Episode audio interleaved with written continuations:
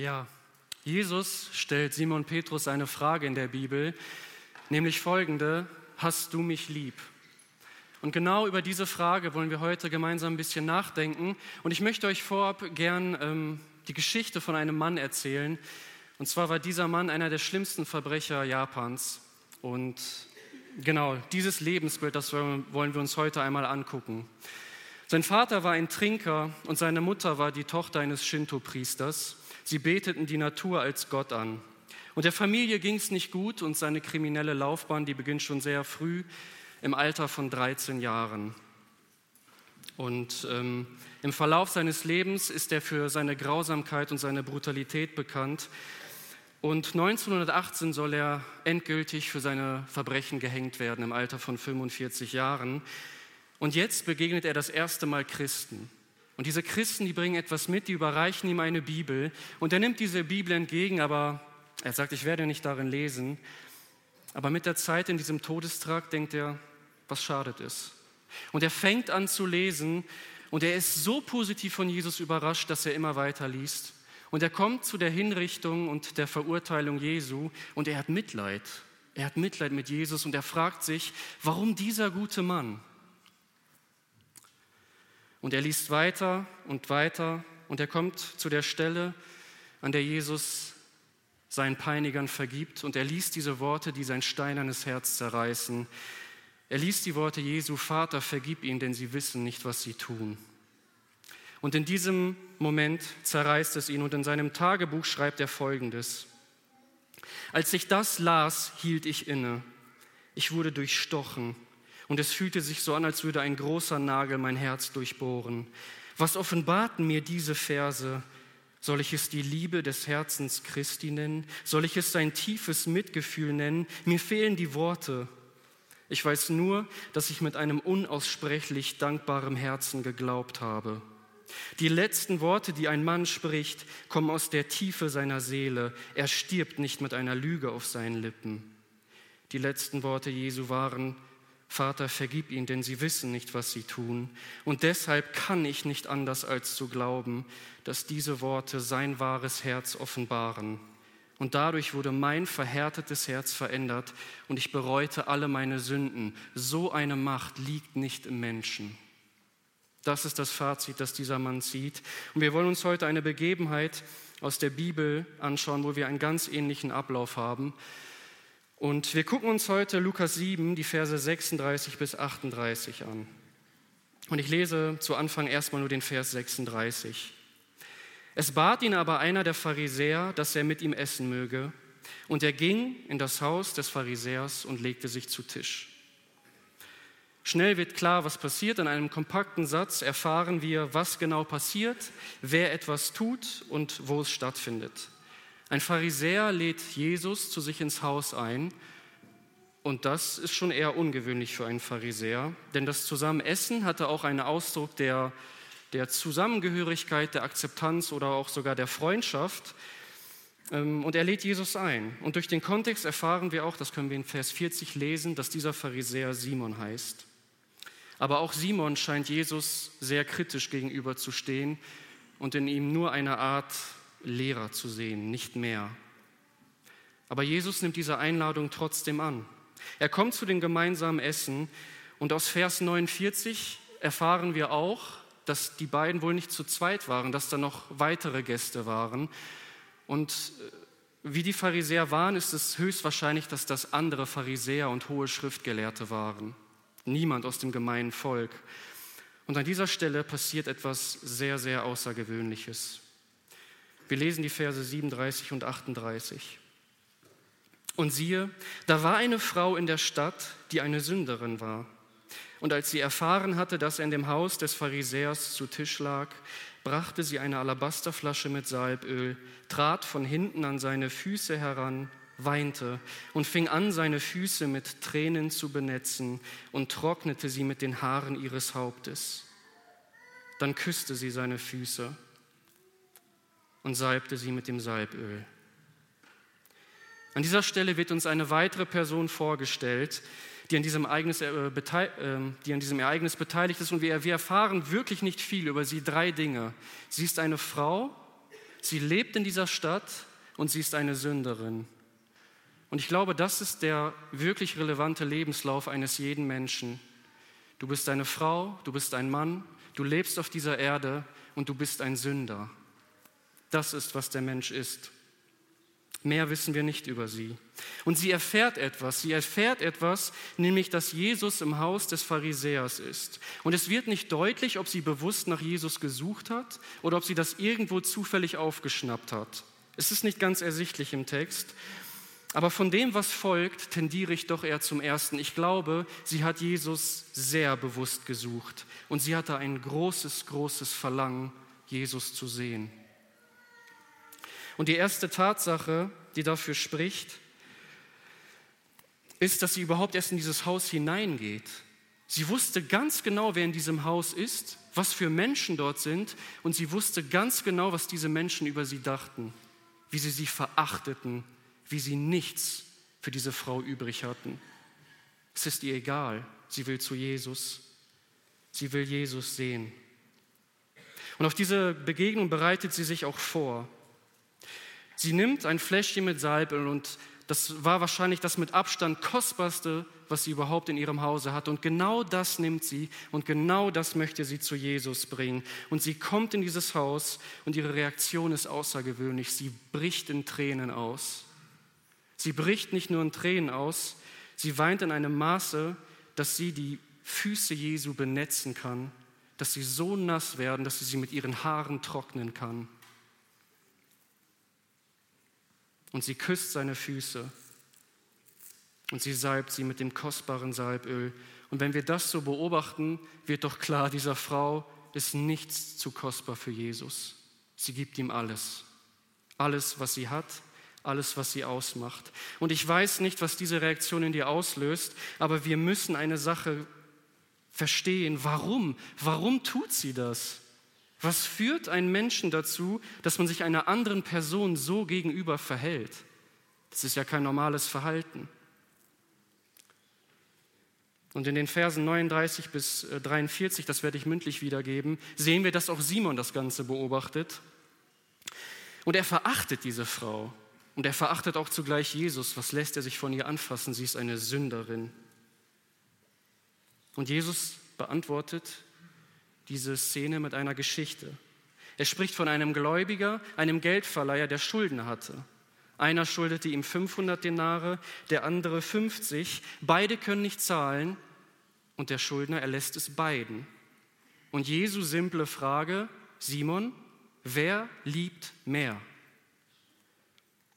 Und Simon sagt, natürlich der, dem mehr geschenkt wurde. Versteht ihr, was Jesus hier tun möchte? Er möchte uns etwas verständlich machen. Er verknüpft die Liebe, die wir zu ihm haben, mit unserer Schuld, die er uns erlassen hat. Was ist also wichtig dafür, dass diese Wahrheit unser Herz trifft und unser Herz verändert? Als erstes müssen wir verstehen, dass wir voller Schuld vor Gott sind durch unsere Sünden, die wir gegen ihn begangen haben. Und wir müssen verstehen, dass Gott trotz dieser Schwere unserer Schuld, trotz unserer Verachtung Gott gegenüber, hat er sich aus Liebe dazu entschieden, für unsere Sünden zu sterben.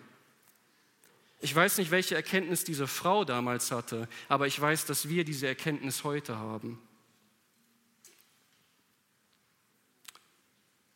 Wie genau verhält sich das denn, dieses Gleichnis? Ist es so, dass einigen weniger vergeben ist als anderen? Ist unsere Sünde auf einem Stufensystem im, Erlösungswerk Gottes? Ah, der, der braucht ein bisschen mehr Tod Jesu, aber der, der braucht ganz schön viel von Jesu Leiden. Ist das wirklich, wie die Sünde funktioniert? Hat der Pharisäer wirklich weniger Schuld auf sich geladen? Diese Frage habe ich, mich, habe ich mir hier gestellt. Und ich denke, die Antwort darauf ist tatsächlich ja und nein. Lass mich das erklären. Ich denke, irdisch gesehen haben unsere Sünden auf jeden Fall schwerwiegendere Konsequenzen als andere, auf jeden Fall. Das Maß der Strafe, das uns betrifft, den Schaden, den wir dadurch haben, den Schaden, den andere dadurch haben, die Beziehung zu Gott, der Heiligungsprozess, auf all das haben die Sünden auf jeden Fall eine stufenartige Wirkung. Aber im Lichte der Ewigkeit ist jede noch so kleine Sünde des Urteil Gottes würdig und das zu Recht. Ich weiß nicht, was du für ein Bild davon hast, aber ich denke, Jakobus 2, 10 bis 11 bestätigt das. Jakobus sagt, wenn du ein Gesetz übertretest, dann bist du dem ganzen Gesetz schuldig. Das ist, was Jakobus sagt. Wayne Grudem schreibt folgendes: Seine Sündendefinition ist: Sünde ist jede fehlende Übereinstimmung mit dem Moralgesetz Gottes in Tat. Und hier hören die meisten Menschen auf, aber auch in Haltung und unserem tiefsten Wesen. Und Leute, wenn wir ernsthaft darüber nachdenken, dann wird uns klar, dass wir alle zutiefst sündig sind. Und wir halten auch an diesem biblischen Bild des Menschen fest. Der Mensch ist sündig und der Mensch hat auch keinen guten Kern. Ich weiß nicht, wie man das ernsthaft denken kann, wenn man sich die Welt anschaut. Der Mensch hat keinen guten Kern. Er ist zutiefst durchtrieben bis ins Innerste. Und wir können an dieser Stelle leider nicht über die Tiefe der Sünde sprechen. Aber was wichtig ist, dass wir die Abscheulichkeit unserer Sünde verstehen müssen, um das Heilswerk Gottes würdig zu begreifen. Ich weiß, das ist kein angenehmes Thema, weil wir in so einer Wohlfühlgesellschaft leben, aber ich glaube, manchmal ist es sehr angebracht, betrübt und traurig über unsere Sünde zu sein. Aber es ist auch wichtig, nicht dabei stehen zu bleiben, sondern dass wir von unserer persönlichen Schuld zum Kreuz gehen. Und wenn wir vor dem Kreuz stehen, dann werden wir die Liebe Gottes, dann werden wir seine unfassbare Gnade besser verstehen und, sie, und wir werden sie viel mehr zu würdigen wissen.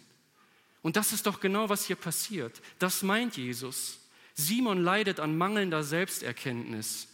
Er hat gar keine Ahnung von der Verdorbenheit seines Herzens, was auch in seinem Urteil deutlich wird. Diese Sünderin. Ist er denn ein Gerechter? Das bezweifle ich sehr stark.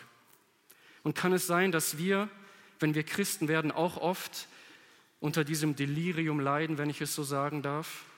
Ich lebe doch ein gutes Leben. Was mache ich schon, wenn ich mich mit anderen vergleiche? So funktioniert das nicht. Wir müssen die Sünde aus der Perspektive Gottes sehen und lasst uns daran arbeiten, dass Gott uns das wirklich bewusst ist, denn dann fangen wir an, ihn wirklich zu lieben für das, was er getan hat. Das ist es, was Jesus uns hier verständlich machen möchte. Und wir sehen das in dem Verhalten der Frau Jesus gegenüber und dem Pharisäer, was für einen Unterschied das macht. Und deswegen die zweite Frage, warum ist es denn so wichtig, dass wir Jesus lieben? Ein ganz kurzer Abriss des Menschen.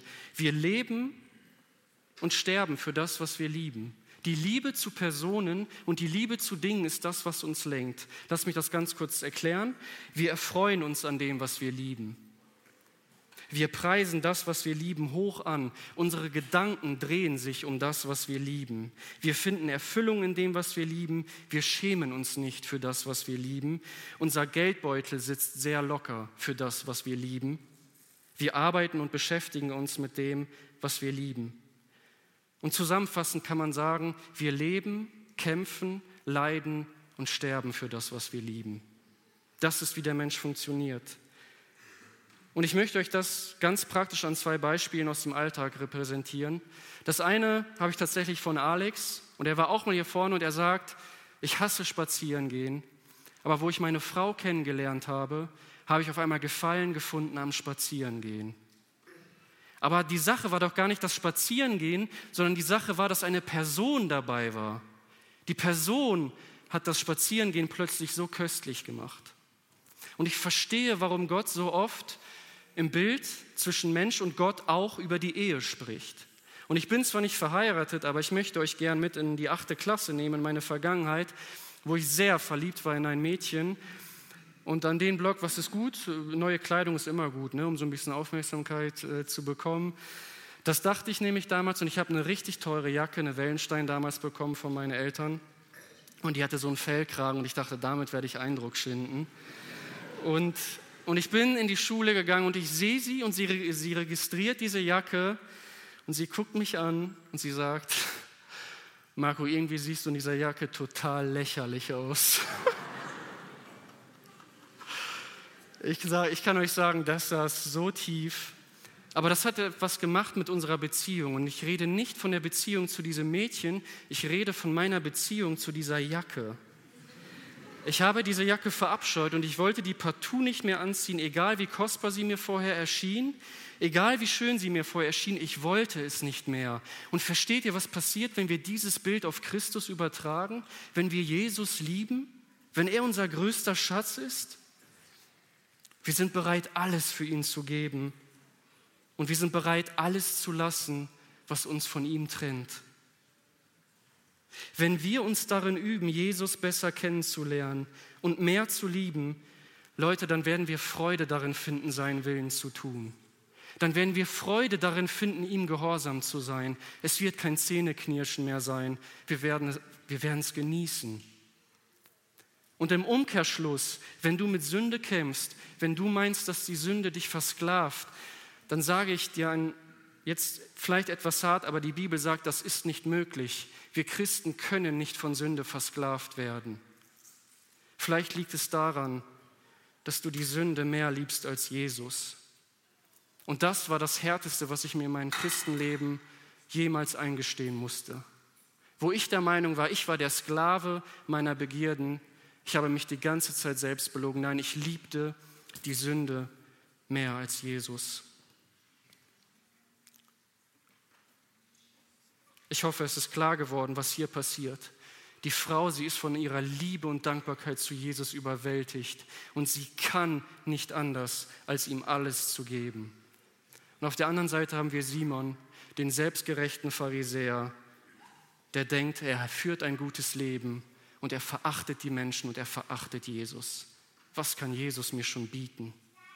Und Jesus sagt, der erste Schlüssel, um mich zu lieben, ist zu verstehen, wer du bist und was ich für dich getan habe. Und daraus resultiert unsere Liebe. Wisst ihr, ich, ich, ich verstehe nicht genau, warum Gott so gut zu uns ist. Er braucht nicht unsere Gemeinschaft, er hat perfekte Gemeinschaft in sich selbst. Er ist nicht bedürftig nach etwas, er braucht nicht Anbetung, um zu existieren. Er kann auch ohne Anbetung und Verherrlichung existieren. Man kann ihm nichts schenken, man kann ihm nichts bringen, was er nicht sowieso schon hat. Alles gehört ihm. Ich verstehe nicht, warum Gott so gut zu uns ist, aber es erfüllt mich einfach mit Dankbarkeit. Und die Vergebung ist doch erst der Anfang. Er hält doch noch viel mehr für uns bereit. Es folgen Adoptionen in seine Familie. Freiheit, Ruhe, Frieden, Hoffnung, Freude, Erfüllung, Leben, Leben in Fülle, ja ewiges Leben in Gemeinschaft mit ihm. Das Wichtigste, was wir tun können, ist uns in unserer Liebe und in unserer Freude an Christus zu stärken. Und das war mein Ziel, uns ein wenig die Herrlichkeit Jesu aufzuzeigen, damit wir erkennen, dass Jesus wirklich unser größter Schatz ist und dass wir ihn mehr als alles andere lieben sollten. Geschwister, darin sollten wir immer mehr wachsen. Und wenn du Jesus noch gar nicht kennst und wenn du dir vielleicht deiner Schuld bewusst geworden bist und du sie bei Jesus abladen möchtest, dann komm gerne auf uns zu für ein Gespräch. Und ja, suche einfach die Erlösung. Und wenn, die, wenn, du nicht, wenn dir nicht richtig bewusst ist, warum du schuldig sein solltest, dann frag Gott das ruhig, dass er dir das aufzeigt. Sag ihm, Herr, ich habe gar nicht das Gefühl, dass ich sündig bin. Bitte erklär mir das. Und ich bin gewiss, dass Gott dieses Gebet erklären wird oder äh, beantworten wird. Die Frage ist also, haben wir Jesus lieb oder anders ausgedrückt, wofür leben wir? Und in 1. Mose 30, Vers 1 haben wir eine Frau, die ihr Herz offenbart und sie schreit zu ihrem Mann, schaff mir Kinder oder ich sterbe.